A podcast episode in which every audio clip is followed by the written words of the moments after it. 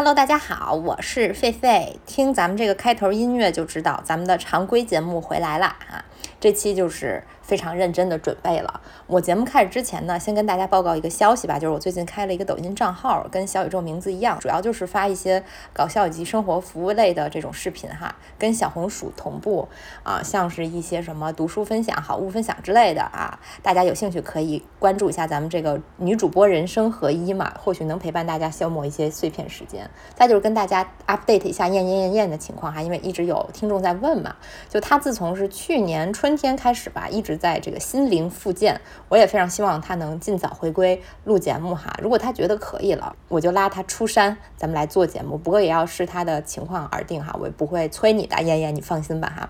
想念他的朋友可以进群找他聊天哈，在群里还是可以，咱们先做一个网上邻居哈。那么本期节目呢，还是由我们的老朋友线上心理咨询平台阁楼赞助播出。咱们的这个老听友都知道哈，我们遇到什么情绪问题，都会在阁楼 App 上面做心理咨询，体验感还是非常不错的。这个 Glow 阁楼的独特之处就是它一次咨询包含了五十分钟视频或语音，再加上五天的消息留言。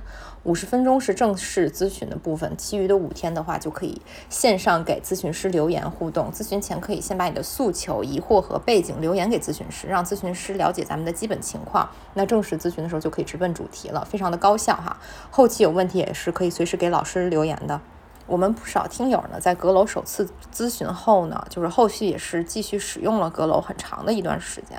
嗯，体验感也都挺好的，还会和这个固定咨询师保持联系。如果咱们有想尝试心理咨询的哈，就是推荐去试试。老规矩哈，我们还是会在 show notes 放出我们的这个福利详情，并且呢，会在评论区抽出三位幸运听众，送上咱们一贯的这个福利哈。那么下面就是正式进入咱们本期的聊天内容了哈。我先说明一下，本期节目的题目是套用了《了不起的盖茨比》这个题目，并不是有什么褒贬的意味。对于这个郭敬明老师本人。我是站在一个完全中立的一个立场上去看待他的嘛，就像很多以前的节目那样哈，就咱们只是分析这个流行文化现象，人家这个流行文化偶像这个本人跟我是无冤无仇的，我当然是无意冒犯的，我有意冒犯的啊，咱们节目唯一的。一个敌人，一个永远的敌人，就是我出轨的前男友。哎，这个人他还听了我骂他那期节目呢，还过来表示感谢我的不杀之恩，哈，都没有透露他的个人信息。我跟他说，哎，这倒不会哈，公开挂人这个事儿毕竟是个底线嘛，我觉得就是还是不能干。咱们女的还是比较善良哈，我就是感觉相比就是一些男的。我简直就是太有道德准则了，并且我还怕把它撕出流量呢哈，就让他在这儿作为素材，就是在我这儿当尽小丑就可以了。我知道这个出轨男他经常以这个激动心、颤抖的手哈。偷偷的点开我的播客和小红书，就是看看我最近有没有再次辱骂他。又想知道又怕知道，一双这个颤抖的大猪蹄子还经常手滑给我点赞。我发现之后就是一个字儿爽哈，反正反正呢就是该渣男就是彻底得罪我了，我就是要按着头打他，让他永远发烂发臭啊！就是引用南湘的名言，不得安生啊！原谅是不可能原谅的，等到他弥留之际，我还要循环播放那期骂他的节目来超度他啊！套用一句名言，就是只要他做鬼，我就放过他，对吧？咱们女的还是比较善良。说实话呢，手撕这个小丑哈，在观察他的丑态，确实能带给我一种非常刺激的快乐。这个就是撕逼的快乐。所以说呢，作为一个非常有撕逼精神的人，我也特别喜欢看别人撕。就这个假期，我就是灵光乍现，刷完了郭敬明的四部《小时代》，还看了一部分原书。咱们说实话哈，书是稍微的有一点没那么能看得下去的，但是电影我觉得还是挺有意思的。这个有意思也。不是单纯的褒或者贬，而是指它是一个非常复杂的文化现象，包含了很多非常复杂的社会心理和作者本人的潜意识，所以我觉得非常值得深挖一挖。其实咱们这期节目也算是书接繁花那一回吧，就上次就略提过一些，就是。我当时搞了一些沪上名媛文学研究嘛，这其中就有郭敬明，所以说这次就是主要还是来研究研究他的名著《小时代》嘛。我整个青少年时代哈，周围的同学全都在疯狂的追《小时代》的书和电影，咱们这种文艺青少年那坚决是不看一点的，就觉得说我怎么可能看这个？但是没想到，但是没想到这个十年后的今天哈，我在家疯狂刷完了《小时代》四部曲。虽然一开始我是当喜剧去看的，但是看着看着竟然觉得有点感动。感动的点就在于，我觉得它有一种。盖茨比一样的质朴纯真，因为现在真的很少有人能够不用清高去掩饰自己的物欲了。哎，我觉得咱们现在这个时代其实挺像那个魏晋南北朝的，就是说自己反消费主义都成了一种时髦嘛，就只有盖茨比这种人哈。就能够非常大胆地显露他的欲望，所以本期节目就是咱们打算先搞一搞这个郭敬明和盖茨比的野鸡比较文学，并且我发现《小时代》它其实是一部充满。矛盾的作品，而且也是一部浮在这个真实世界上方的作品。他写的其实完全不是世事人情嘛，那就不是繁花，对吧？他是这个郭敬明在向内描绘自己的一个内心世界。比如说一个外地的所谓的小镇青年吧，哈，对上海的想象；一个男同性恋对女性的想象啊。这个大家都说他是 gay 哈，万一不是，咱们概不负责哈。因为这个是网上的一个通行的说法，这个也对郭老师没有褒贬的意思嘛，对吧？从这个性别的角度看，虽然《小时代》主角都是女的，但是其实它跟女性主义一点关系都没有。我觉得它就是一场扮演女性的 drag show，是咱们中国人自己的 pose。比起《繁花》，还有更早的张爱玲嘛，以及还有后面的什么魏慧啊、绵绵啊这些人，我觉得郭敬明应该算是沪漂伤痕文学的鼻祖吧。在此之前，还没有作家以外地人的角度去。看待上海，然后再去书写它，并且我觉得像《繁花》呀，还有包括《长恨歌》这些写上海的小说，它更多的是去观察那个芸芸众生嘛。作者并没有把自己巨大的 ego 给投射到一个作品里，而郭敬明的《小时代》呢，就是所有的角色都是郭敬明本人巨大的自我分裂出来的。《小时代》就是他打碎的一面镜子，每个碎片上都映出一个郭敬明。但是呢，郭敬明从来不明着写说。哎，我是一个上海的局外人，我有多痛苦，而是处处潜心悲。从这个林霄、南湘，甚至是唐宛如身上，都可以非常清晰地感受到他对自己身份的焦虑和不甘心。比如说，就是林霄就是一个平庸的人吧，我觉得相对来讲啊，然后就是呃故里的附庸。然后南湘呢，就是呃性格最激烈的一个人吧，就他。家里穷嘛，但是他又很不甘心。然后唐宛如呢，就是一个丑角。我觉得也许他被别人当成过丑角，并且也许他把别人也当成过丑角吧。就是他总是需要这么一个呃次要的角色哈。《繁花》电视剧里的这个小江西说：“就凭什么他们能当老板娘，我就不行哈，对吧？”翻译成文言文就是“彼可取而代之，王侯将相宁有种乎？”这个和上海大学里的郭敬明确实是心意相通的。就是郭敬明在解释自己作品的时候，似乎也特别爱强调他当时在上海大学就是压力有多大，然后说周围人都说上海话他听不懂，别人都买奢侈品和这个。新款手机他买不起，因此非常自卑。但是我其实还想打一个问号哈，毕竟他大学时期就挺出名的，好像应该已经可以开始卖书了吧？二十三岁就当老板了，二十七岁都买了好几套上海的豪宅了。就面对他周围的这些普通大学生，他真的会自卑吗？因为社会地位都不一样吧？嗯，上海大学。当时是什么样的我也不太了解，就是听他说，真的就跟那圣约翰似的，可能比圣约翰还夸张。我有点怀疑这是不是只是郭敬明的一种宣传话术啊？不过也有可能是真的吧。我觉得，毕竟身处在同样的环境里，是不是自卑，就是不同的人有很大的个体差异。所以说，郭敬明感到自卑也不是完全没有可能的哈。比如说之前这个做 research 还看了那个安妮宝贝嘛。他也是描述这个二零零几年的上海有多么的繁华，就他也很沉迷物质啊。然后我发现他也非常喜欢报菜名，什么男主都散发着坑走青草香，也算是给这个远在外地中小城市的读者们就造个梦。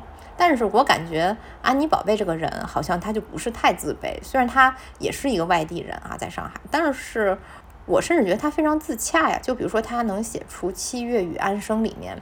七月那么一个非常安稳的活在老家的女孩，我感觉郭敬明的书里面就没有这种人物吧。郭敬明的人物都是一个个微缩的盖茨比，他的内心都有非常剧烈的冲突，没有一个人是非常满足、非常自足的。郭敬明和安妮宝贝这两个人后来的取向也完全走向了不同的方向嘛。就是你看，一个人成了一个非常成功的企业家，然后另一个人。呃，开始这个学佛了哈。不过说实话，做完这两个人的 research 之后，我甚至觉得这两个作家他的人性当中都有一些挺可爱的地方吧。就那一代人，我最不忍卒读的可能是韩寒吧。这个确实是有这个性别区隔，我感觉就是那个坑味儿太重了，有点熏眼睛。最新的那个电影我还没看哈，就是他以前的那些电影吧，就那些开车流浪的情节呀，就总让我想起什么？就芭比里头那个 Ken 在沙滩上测玩具马套游泳圈奔腾作战的画面。你说它是公路片儿吧，总觉得好像差点意思。毕竟咱们老中人本来就没啥公路文化。我特别受不了一类直男啊。老中直男就是张口闭口就什么六十六号公路，最后发现他连张美签都办不下来，不知道哪来的情怀。这其实跟后面要讲的娟子模仿大梦丽吃白人饭就很类似嘛。但是呢，直男总是要故作深沉，所以说他们就没有娟子可爱。这好像也是一种直男惯用的虚伪哈，用看似非常坦诚的态度去讲一个虚假的情怀。但是郭敬明就是非常开诚布公的相信金钱，崇拜物质，就完全不加掩饰嘛，就姐们儿就喜欢俗的。倒是非常的坦诚，而且人家也是真的挺有商业天赋的哈。顾里的确是他的一个底色，而这个韩寒的商业头脑，我们现在来看远远比不上郭敬明哈。所以说这一股子男子气概，有时候真的非常耽误挣钱呀，朋友们。《小时代》里被很多人诟病的地方，就是他对这个上流生活的幼稚想象和暴发户心态嘛。就比如说他堆叠各种各样的奢侈品名字，还有一点我发现就是顾里顾源家这个豪门望族哈，大生意来回来去就几个亿，当然了几个。亿我这辈子赚不到，主要是跟他们那个声势浩大的排场好像不太相符哈。还有就是郭敬明对于大城市这种物欲横流的生活这种极度的迷恋，就似乎在他的笔下，宇宙的中心在上海，上海的中心在静安的恒隆广场啊。当然，恒隆广场东西我至今也是买不起。小时代里的人哈，做生意办活动都特别容易，耍几个小聪明，问题好像就迎刃而解了。但是搞起这个稀巴烂的男女关系和塑料姐妹情，总是特别的难啊，剪不断还理还乱。啊，虽然很狗血，但是十几年后今天再看，倒是有一些怎么说呢？有他这种有意思地方吧，就是把当做喜剧看。就批评郭敬明的言论太多了，这里我就不去附和了哈。我还是比较想聊一聊，我为什么会觉得郭敬明和《小时代》有他非常有意思的地方，能让我连着刷了四部电影。因为就是我觉得有些文人吧太酸腐了，喜欢装清高；有些文人就太丧了，就像卡夫卡说，一切困难都能摧毁我。而郭敬明老师就这么一个非常直白的表达自己对物质生活的渴求，又很有行动力的人。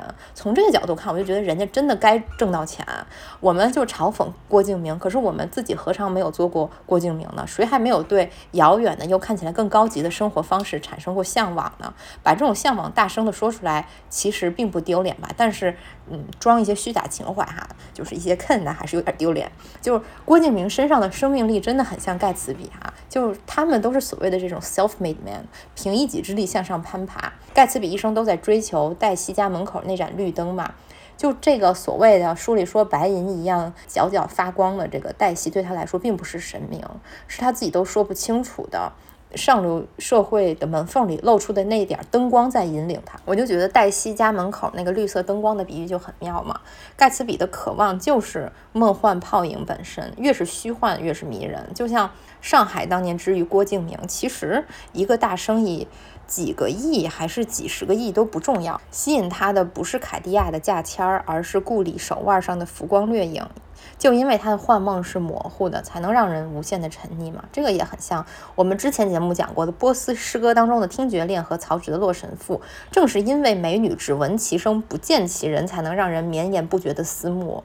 呃，书里还写，就是盖茨比在海边。捕鱼的时候嘛，每当他躺在床上，就开始陷入巨大的幻梦。脸盆架上闹钟的滴答声和月光下满地的脏乱衣物，在这个时候都凭空消失了。一个绚丽的宇宙在他脑内展开，并且不断的增值。在他遇见黛西之后，他的幻梦就好像终于找到了一个宿主一样。盖茨比从这个角度讲，就好像一个探险家，在物质世界的这个丛林里面开疆拓土。就这种。探险家确实拥有人最本真的勇气和这个纯真嘛，以及不可磨灭的想象力，就像一个小孩一样。所以这个尼克才会对盖茨比说：“这里所有的人都不如你，上流人都老态龙钟、虚伪懦弱，做平庸的恶，只有这个下流人盖茨比才能勇于直面自己的欲望，并且并且让自己的物质欲望以一种非常童真的方式去延展。他就像那个。”乔伊斯在这个《都柏林人》里面写过的一个小孩一样，就自己喜欢的一个小女孩告诉他说有一个集市很好玩儿，于是他就在自己的这个小世界里面跋山涉水，终于到达了这个集市。他是为了这个心仪的女孩，还是说为了冒险呢？恐怕他自己都说不清楚。了不起的盖茨比里面。那个电影版哈，打雷姐主题曲不是有一句歌词是那个 Will you still love me when I'm no longer young and beautiful？如果我不漂亮了，你还爱我吗？小时代原著里，这个顾里和南湘也讨论过这个问题啊，就是说如果你喜欢的男生变胖了、毁容了，你还嫁给他吗？你还喜欢他吗？顾里回答说，那当然是不可能了啊。但是南湘说，这就是他跟顾里的不一样，他是愿意的。哎呀。其实我的一些前任们也问过我这个问题，我想了一想，我感觉我还是不太愿意哈。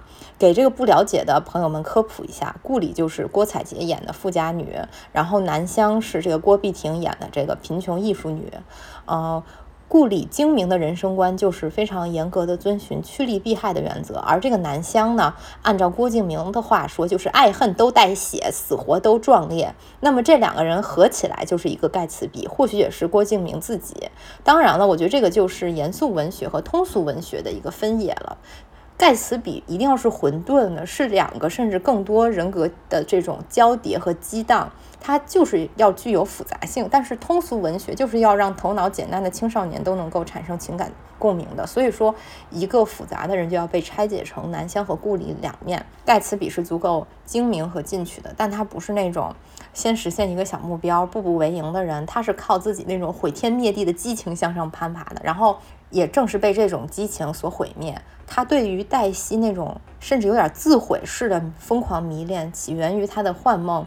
其实是因为他的幻梦已经超越了黛西本人而不自知，他那个天真的想象力在这个小说的后面就越来越变成了一种妄想症，真实与妄想的界限已经混淆了，在他不着边际的这个妄想里面，他就应该是牛津毕业出身高贵，就生来就应该叫盖茨比这么一个非常不平凡的名字，而黛西就是应该永远对他念念不忘，这都是他自己的一厢情愿。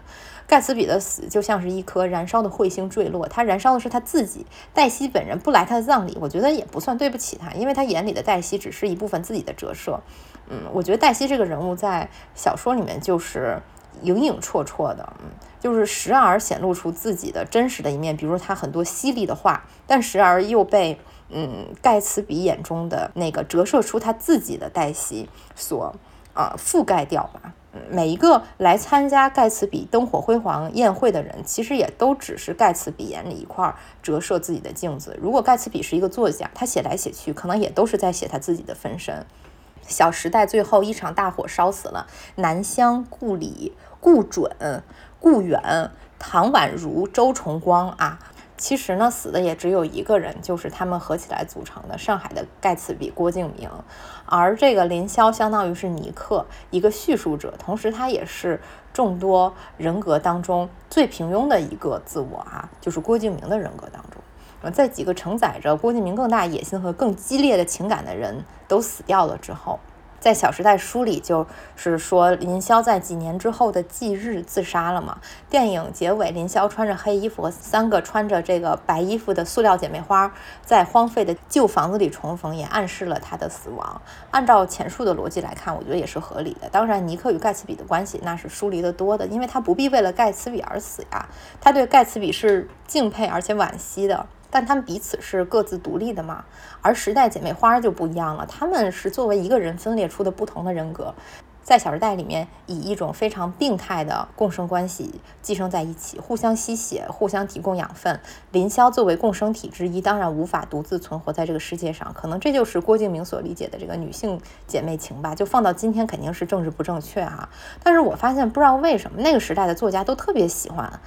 把这些女性之间的友情往这种非常不健康的共生关系去写，呃，就是七月与安生不就更是这样吗？就那个七月跟安生抢一个叫佳明的男同学，最后七月竟然还可以抚养安生和这个自己男朋友佳明的孩子，我真的不能理解呀！就是。为什么要反复写这种闺蜜互相抢男朋友在爱恨纠葛的戏码吗？这个世界上是再没有男的吗？俩姐妹干嘛非把这个老家的男同学不放手呢？如果说这是一种寓言式的写作手法吧，但作者又没有着力去写两个女人病入膏肓的那种厄勒克特拉情节，反而笔锋一转，把这个七月养安生何家明的孩子给写成了一种啊为了闺蜜的牺牲和一种自我感动哈。本人作为鲁迅和张爱玲的粉丝，我觉得吧，把人物写的过于轻易的去原谅和十分草率的去宽恕，其实就是一种浅薄。不过这也再次显示了。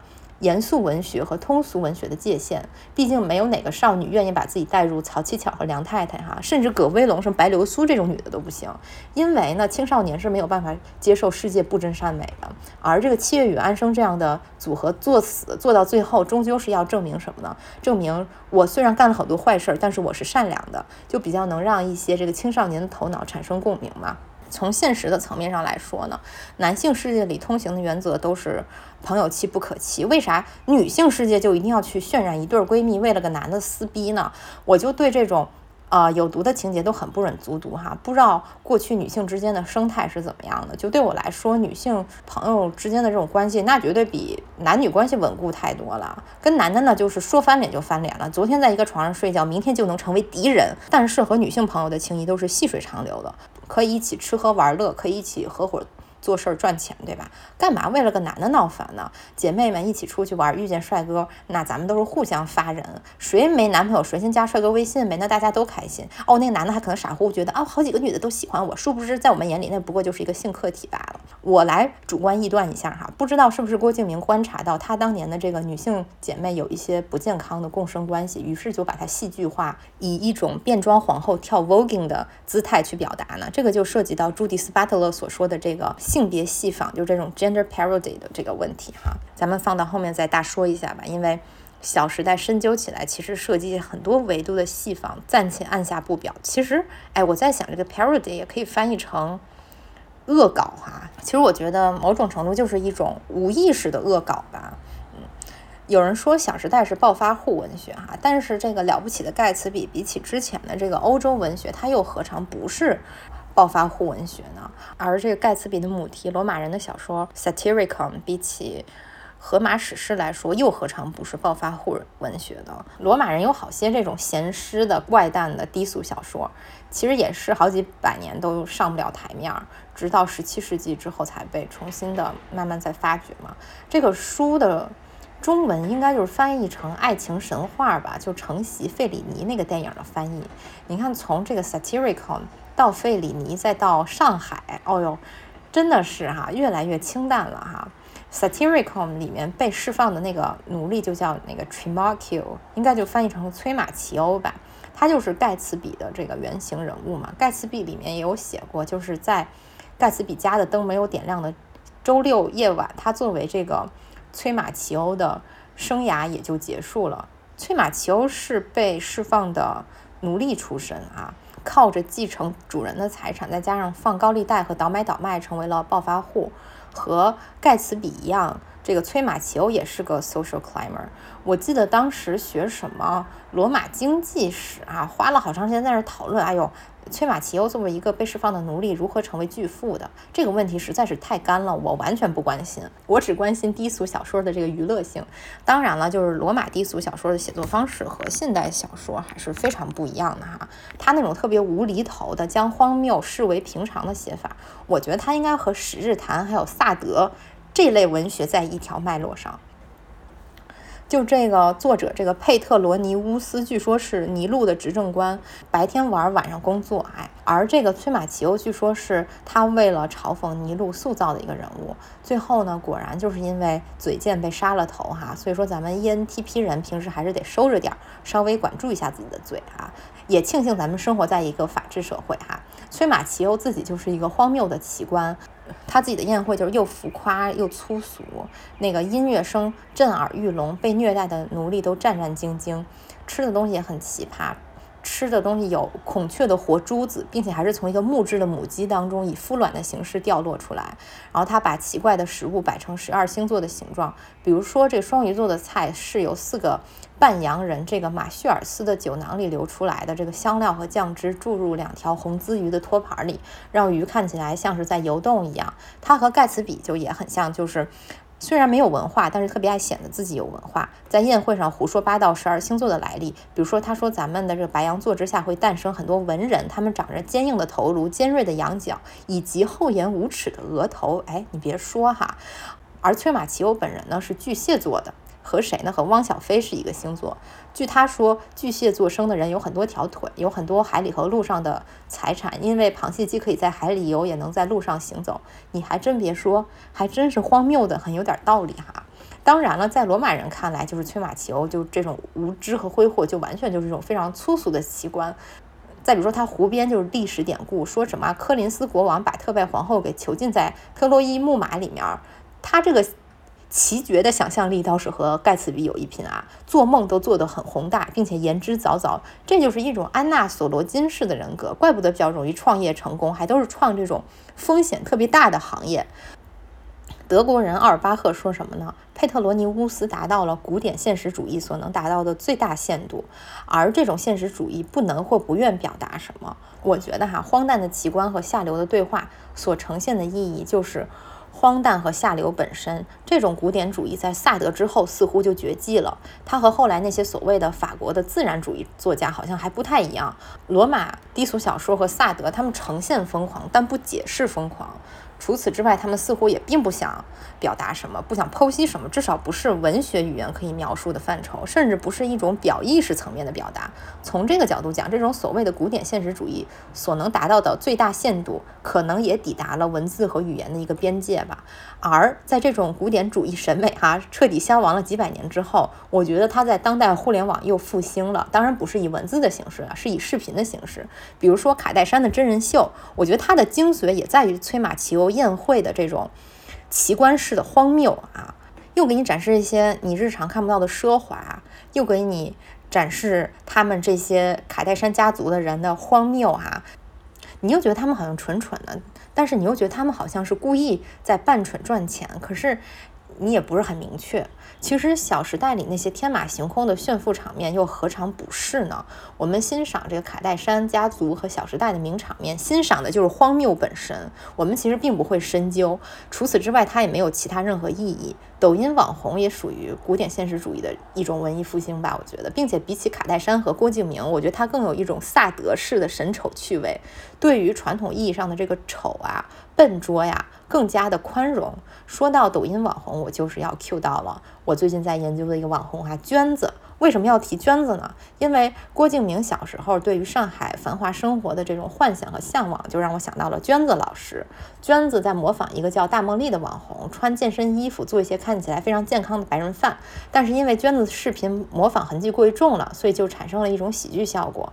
娟子老师也因此出圈。就比如说呢，人家健身博主站在岛台前面做饭啊，娟子就要站在自己家的这个灶台前面去录。虽然娟子呢也学大梦丽用这希腊酸奶拌蓝莓，然后吃各种。贝果抹奶酪，然后贝果夹肉嘛，也学人家用美甲，就敲来敲去，但是就给人一种特别塑料的感觉。比如说他拿着防腐剂小面包，还学人家大梦丽放在烤箱里面复烤，然后学人家敷金色面膜，却被网友评论说是电光碧根果。他还模仿另一位博主，就是喝各种补剂兑水，然后又被嘲是。水神波塞娟，盐城门捷列夫。虽然网友朝他长得像碧根果，像袋鼠，然后就说他是学人精，还问他是不是真的爱吃白人饭，是不是又偷偷去惠民超市购物了。但是并不妨碍娟子在抖音上面大火，并且人家喜提奔驰，还给家里好像也装修了似的，好像现在有大理石台面了。娟子老师才是真正的 self-made woman。希望咱们。播客圈有一天也能发展成这样哈，也有网友留言说说这个 Instagram 博主看大梦丽就像大梦丽看娟子一样，这个世界上人人都是娟子，我们自己又何尝不是娟子呢？抖音网友真的是也有很有哲理的时刻哈，他们从娟子与大梦丽的关系当中读出了巴塔耶的戏仿理论，在巴塔耶看来呢，整个世界都是戏仿性的，每个事物都能被看作是另一个事物的戏仿，或者是仅仅是同一个事物的欺骗形式罢了。大梦丽虽然有开放式厨房和双开门大冰箱，她又何尝不是在戏仿、在想象一种嗯白女的生活呢，而且还是北美 Valley Girl 网红那种白人女的。贝果显然也不是唐山人日常的一种食物吧，对吧？娟子抄袭大梦丽，抄成了她的作品，感觉她和大梦丽现在有点一个愿打一个愿挨的意思。毕竟大梦丽也被娟子越抄越火嘛，就是不知道现在娟子是不是有意的在维持他视频里的那种。笨拙的塑料的模仿感。如果他真的是有意在做这件事情的话，那娟子戏仿大梦丽就具有了乔伊斯戏仿奥德赛的性质。尤利西斯里面的人物和场景都能和奥德赛一一对应，但乔伊斯自己的奥德修斯是一个反英雄的人物，一个琐碎的、平庸的，甚至是有点无耻的小人物。他喝啤酒逃单，还爱吃羊下水，喜欢看女人的这个 anus。奥德修斯漂泊的这个浩瀚的十年，变成了都柏林游荡的一天。我也不好讲，说这个尤利西斯想表达什么。我觉得以后得有机会再文本细读一下哈。我斗胆猜测吧，或许乔伊斯也是想文艺复兴一把，就那种罗马低俗小说式的现实古典主义，并且毕竟乔伊斯也是一个特别有肮脏的恶趣味的人嘛。乔伊斯对 anus 的兴趣，就让我想起了巴塔耶。巴塔耶讲戏仿的那篇文章就叫《太阳 Anus》，好像这两位老大爷都有一些同样的爱好哈。但是从戏仿的角度也说得通嘛，Anus 也是对这个 Virgini 的戏仿，咱不能多说了。就是说后门是对前门的戏仿，对吧？在当代的这个 BL 小说里面也是这样的。BL 小说其实从性别的意义上来说，它是戏仿了异性恋的一种结构吧。朱迪斯·巴特勒好像没见他研究过 BL 和同人文哈，还是我不知道。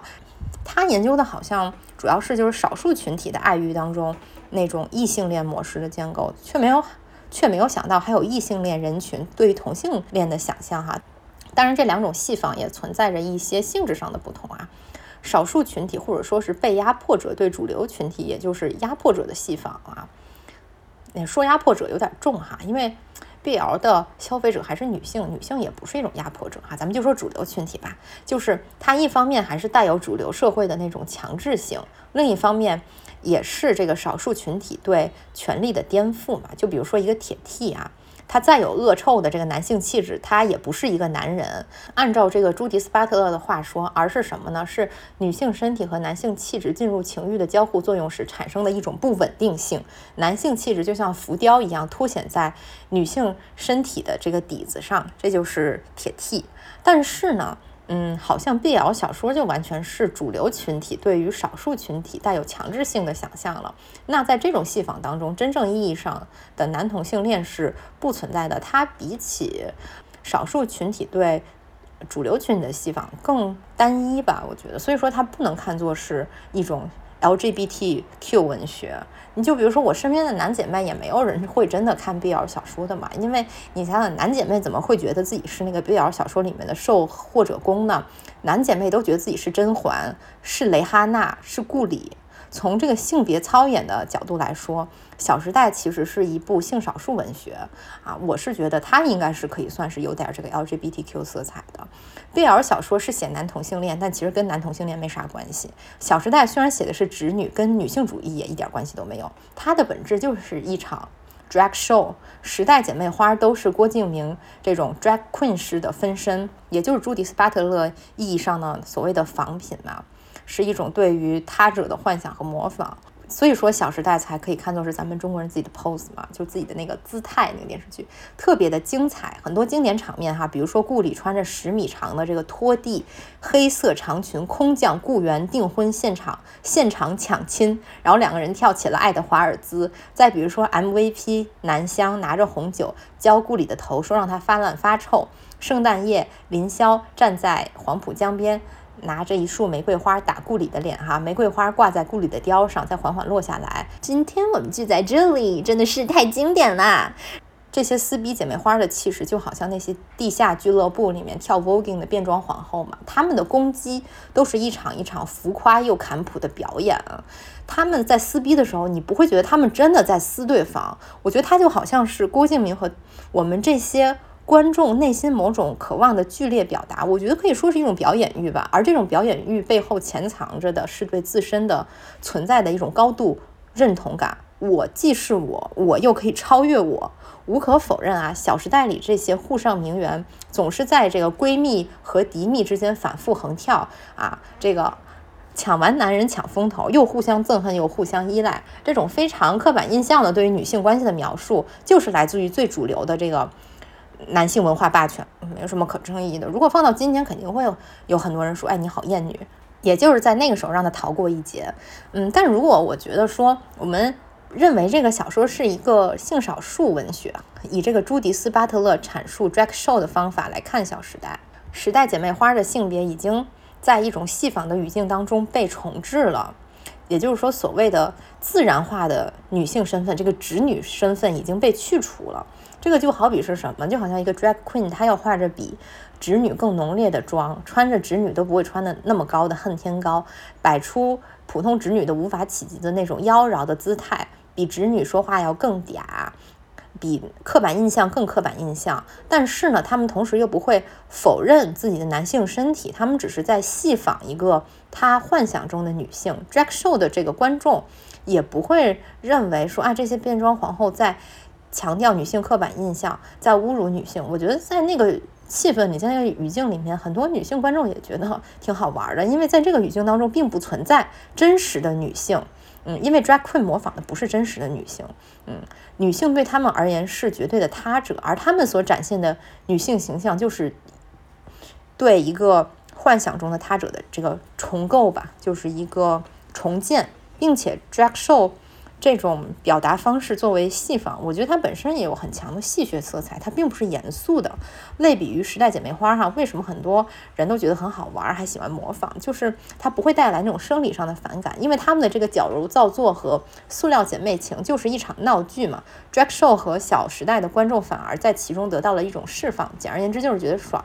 我觉得这种爽感，除了前面说到的这个自我存在感的。确认也是因为 drag 这种行为本身，它就是在颠覆权力，它以嘲讽的方式怀疑了社会性别的内在真实性，是不是原来就是虚构的？女性是不是本来就是虚构的呢？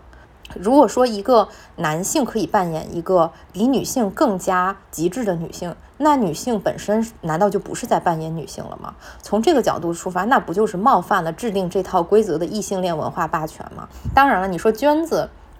对吧？他吃白人饭，他有没有冒犯白人的文文化霸权呢？我觉得他应该肯定不是有意冒犯的吧。郭敬明写《小时代》这个书，估计也没有去有意的冒犯异性恋秩序，他只是在潜意识当中完成了一场自己的 drag show。但同时呢，嗯，他作为盖茨比式的这种 self-made man，对于成长。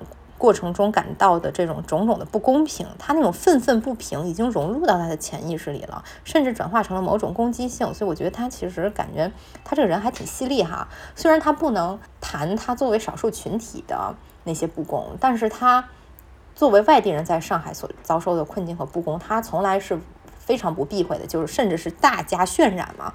从这个意义上来说呢，就是《小时代》虽然没能够直接去。写他作为一个外地人的困境嘛，但是对于沪上名媛生活这种暴发户式的描绘，何尝不是一场阶级意义上的 drag show 呢？它的背后是郭敬明对于这个上海名媛身份的篡夺，就是一种篡权，一个上海上流社会异性恋的解释权归于了一个自贡同性恋作家，这确实也是盖茨比般的荣耀啊。我真的不觉得当暴发户有什么可耻的。我觉得我现在最大的梦想就是成为暴发户吧。暴发户对于老钱权力的篡夺也会让老钱感到恐惧，所以老钱才会以他们自己的文化霸权创造了一种暴发户羞耻。嗯，但其实你细究起来就是莫名其妙嘛，对吧？那我自己挣钱，我爱怎么花怎么花啊。《小时代》电影里面有一幕就是四姐妹在一个市中心的大露台上开 party，取景地就是。郭敬明自己的豪宅嘛，我就觉得我要有那么一个豪宅，你随便来炒我哈，我都觉得很快乐。回到巴塔耶，在他的这个名著《太阳肛门》这篇文章里面，他就是以诗化的语言写道：火山是地球的肛门，它有一种惨烈的爆发力，把地球的内脏喷出，传播死亡和疾病。巴塔耶是一个法国人嘛，人家最后当然也回归到了大革命这个主题。他说，无产阶级工人在资产阶级看来也是某种带毛的、令人羞耻的器官。同样是肮脏的、丑陋的，他们也终将拥有一场惨烈的爆发，把资产阶级没有性欲的崇高脑袋砍下来。从故事本身的层面来讲，其实《小时代》也是在戏仿那个穿普拉达的女王嘛，这个也是我在网上查到的一种通行的说法哈。那么从这个意义上来说，《小时代》的路径与娟子简直就是一模一样了，都是从这个西方白人中产阶级的文化传到中国中产阶级，再到这个中国中小城市这种普通市民的手中，变成了。完成了一一种文化的变体，这种戏仿简直就是一种波普艺术般的革命。平民在戏仿当中完成对所谓的上流社会的嘲讽和解构。巴塔耶说资产阶级没有性欲，其实我觉得也不单纯是性欲了，就是没有任何欲望。穿普拉达的女王为了维持自己的权利，几乎戒除了所有人最基本的欲望。现在的这个白女健身网红就看起来也是非常的干净、简约、自律，好像没啥世俗的欲望。传到大梦丽这种中国中产阶级身上，感觉她也没什么多余的欲望哈。而盖茨比、娟子和郭敬明身上全都是欲望。盖茨比对黛西的欲望，郭敬明对金钱的欲望，简直都要溢出来了。而这个娟子最直接的就是旺盛的食欲嘛。我就觉得看娟子吃健身餐都觉得特别香。那那些健身白女吃饭就感觉像是机器人在吃燃料一样。网友说：“大梦丽吃五个饺子，娟子能吃二十个，这个正是人家娟子生命力的体现呀。人家能吃饭，所以人家能赚钱，这有什么不好呢？”说到这个，大梦丽和娟子都很爱吃贝果哈。我最后也想从贝果这个角度再聊聊。其实贝果这个东西哈，我倒是在上海吃的最多，我家周围就分布着一些贝果。我本来就是很爱吃碳水加各种东西，所以最近一直在神农尝百草。但是呢，我觉得贝果。就和天津煎饼果子或者是这个土耳其的这个 kebab 的好吃程度是一样的，而且本质上我觉得就是一种东西嘛。我在欧洲的话，我感觉吃的最多的并不是贝果，而是 kebab。尤其是你在这个德国深夜蹦迪出来哈，你能买到的最好吃的食物也就是 kebab 了。不知道为什么 kebab 就不能当网红呢？可能因为它是穆斯林食物吧，就是不够白人，不能满足广大人民群众白人中产中心主义的梦。感觉贝果。在德国就完全不红呀，可能只能在一些超市里面看到那种生的吧，我也没有买过。我在难得吃的最多的一种碱水面包就是 pretzel，就是扭结面包嘛，那可是纯纯白人食物呀，那只是比贝果多了俩孔罢了。横向切开也能像贝果一样抹奶酪、黄油，甚至也能加一些菜肉什么的。施瓦本版的这个 pretzel 比较松软哈，然后这个拜仁版 pretzel 比较。脆硬，然后上面还都撒着那种粗盐粒儿，可以直接下啤酒。这个碱水面包实在是太健康了哈！我当时很快就刮着嘴里淡出了鸟来，于是呢就改去另一个法国面包店去买那些起酥的夹葡萄干抹巧克力的法国面包，吃的就是满嘴流油，感觉自己立刻从这个苦寒之地的皮斯麦变成了温香软玉的安托瓦内特。为什么？为什么纽结面包作为健康食物却败给了贝果呢？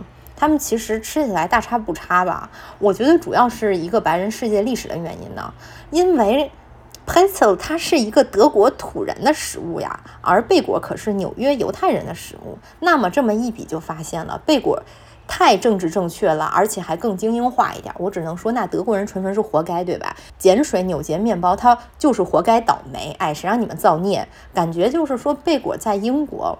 或者是说，在伦敦稍微是有一点存在感吧，就是有一些那个卖健康白人早餐的那种早餐店会卖贝果，可能是因为伦敦比较国际化，有那种 Valley Girl 梦想的人比较多。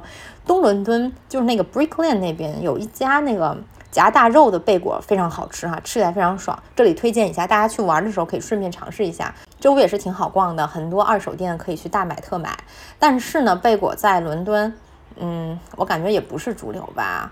英国人吃早饭那还是比德国人油腻多了。我不是一个中产健身白女，所以经常去那个，所以就是早上上学的时候，经常去那个廉价早餐店 Greg's 买香肠卷和那个 steak bake，都是起酥面包裹着带油脂或者是汤汁的肉。在阴冷的雨天咬一口，那真的是浑身舒爽哈！我觉得传统英式早餐也是靠油腻来抵御寒冷的，完全和健康白人饭不沾边儿。煎培根、煎香肠、煎鸡蛋、煎蘑菇、煎番茄，全都包裹着厚厚的油脂。烤豆子的这个番茄汁在盘子里就像血水一样四处横流啊！还有我非常爱的就是那个油煎黑布丁，它是那个猪血加燕麦做成的，非常的腥香肥厚。苏格兰人还吃那个羊杂碎做的那个 haggis 嘛，就等于是腥香口味的一个升级版。下水里面它就有一种非常腥膻的油脂味儿，好像特别容易让人感到燥热哈，可能是古代的一种非常廉价的取暖方式吧。可能英国就没有经历法国这种大革命。所以他们没有很早形成一帮热衷于改良菜品、爱穷讲究、爱摆盘的这个中产阶级。他们吃的东西都有一种非常暗黑的中世纪美学。我感觉，感觉那些脸色惨白的都铎王朝的女人，在大厚石头砌的伦敦塔里面吃的也是这些食物。暗黑中世纪美学还体现在他们对于食物的命名方式上，比如说英国的人的这个。培根卷香肠就是也是一个非常肥腻流油的荤菜啊，就是培根卷香肠在烤嘛。他们叫毯子里的小猪，听起来就多像格林童话里的血腥噩梦哈！就一群小猪在睡梦当中就被烤熟了，你就很难想象精致的 Valley Girl 会吃这种食物。你也无法想象大梦丽会穿着这个运动背心和瑜伽裤去烤一群毯子里的小猪，哎，但是娟子好像可以，而且她还可以把小猪拌冒菜。很多英国人嘛，就是我觉得他们应该是有凯尔特血统，在这种阴郁的灰色的雨天里面就显得煞白煞白的。穿这个宽大的风衣雨衣可以遮盖他们这个白腻腻的脂肪哈，所以说感觉瑜伽裤在英国也不是十分盛行。要说瑜伽裤的处境。和嗯，贝果应该也比较像吧，就是在伦敦，不是没有人穿，你要穿上街。也不会太奇怪，但是确实不太主流哈。一方面是它不太防水防风，另一方面可能也是太极简了。就伦敦人打扮自己太用力了，松弛是不可能松弛一点的。我周围那些天天走秀的亚逼，那更是跟 Valley Girl 的审美背道而驰。虽然那些哥特大女的吧，我觉得可能也在家里偷吃酸奶碗，出来说我今天又吃了一个心脏。再说一再多说一句哈。为什么煎饼果子也不能成为网红呢？因为它太具有东亚性了。咱们东亚性就是要碳水裹碳水，煎饼果子的灵魂就是要夹油条或者夹果篦嘛。就这个碳水夹碳水才是咱们亚洲人的爱哈，这个太不白人了。煎饼果子夹果篦儿，这个真是非常好吃。煎饼果子夹果篦儿，就好比是这个日本。煎饺配拉面，上海饭团卷油条，韩国的方便面拌米饭和年糕，吃完了就人都得晕碳半小时，顺便美美睡个午觉哈。墨西哥菜里面好像也有这种类似的搭配吧，就这个 burrito 里面好像可以加米饭，还得是咱们。亚非拉兄弟哈不健康怎么了？咱们每一次高碳饮食，咱们从这个政治的意义上来看，都是对这个白人中心主义的一次冲击，所以也不用觉得有负罪感。一不小心讲了这么多吃的哈，就是一个大跑题。主要是我录节目录饿了，所以非常想大说一下，顺便剖析一下所谓的这个白人饭，其实也是很多样的嘛。我觉得从娟子到大梦丽再到 Instagram 网红，就好像郭敬明。从他的老家到上海的这个纸醉金迷，再到什么啊纽约、伦敦，这只是一种纵向的秩序，但其实世界上它有很多横向的秩序吧，或者说它就不是一种秩序。这就好比你把一条线放到一个二维平面上，你就无所谓哪端是高哪端是低了，很多事物之间也没有啥高低贵贱可言吧。我记得我在上一期节目和咱们的女企业家小猪猪聊到说，哈，感觉我们在上海都没有郭敬明当年那种被排斥的感觉了，或者就是说觉得自己特别格格不入啥的都没有。现在想想，可能有一个原因就是说，现在的人也许见过太多横向的世界了，也就不放假洋屁了吧。咱们这种外地人。也很难被一些假羊皮给忽悠了。就假如今天有一个人跟我说说，哎呦，你居然都不吃贝果，我就说不吃咋地吧？巴黎人也不爱吃，我看你学白人，你也没学明白，咱们爱吃啥就吃啥，行不行？我今天哎，我就是要吃煎饼果子，那这个就很难被人给 PUA 到，对吧？说到这个，就不免提到钝感力这个话题了。我不知道是不是有人拥有那种先天的钝感力哈。能够自然的抵御别人的语言攻击，我想起来就是不是说孔子有个学生叫子路嘛，就穿着破衣服站在一群穿狐裘的人中间，也非常的泰然自若。不知道他是不是这么一个天生钝感力很强的人。不过我觉得也非常有可能是因为人家人家周游列国，对吧？对这种纵向的秩序都看得很淡了。所以说培养后天的钝感力，我觉得还得有一个成熟的心态啊。郭敬明当年那么敏感，也可能因为他当时只是一个刚上大学的学生，还是年纪太小了。今天他面对很多嘲讽，肯定也就不在乎了。遇到这个 PUA 自己的人，我觉得最好的办法就是顺着他说，四两拨千斤，让他无话可说。这个时候就不必跟他摆事实、讲道理了，对吧？我觉得这个就是后天钝感一种很好的应用。但是呢，如果你实在遇到了让你难受的人、过不去的坎儿，而你又需要找人倾诉、寻求一些心理上的帮助，那么不妨来试试咱们的这个阁楼 App。节目最后再次感谢阁楼 App 对本期节目的支持哈。然后还要跟大家再强调一下，不管你是有亲密关系问题，类似于不敢进入一段关系、沟通困难、缺乏安全感之类的，或者关于工作和人际交往、职业焦虑、讨好型人格之类的，还有就是个人情绪方面的困扰，都可以试一试咱们的心理咨询哈。下载 Glow 阁楼 App，注册时使用我们的播客专属邀请码。DGQC，也就是剁瓜切菜首字母，可以享受五十元优惠。我们也会在评论区抽出三位听友赠送二百元的优惠券，具体信息可以查看本期节目的 show notes。好啦，朋友们，我要去大吃特吃了，打算吃一下水煮鱼吧。咱们下期再见。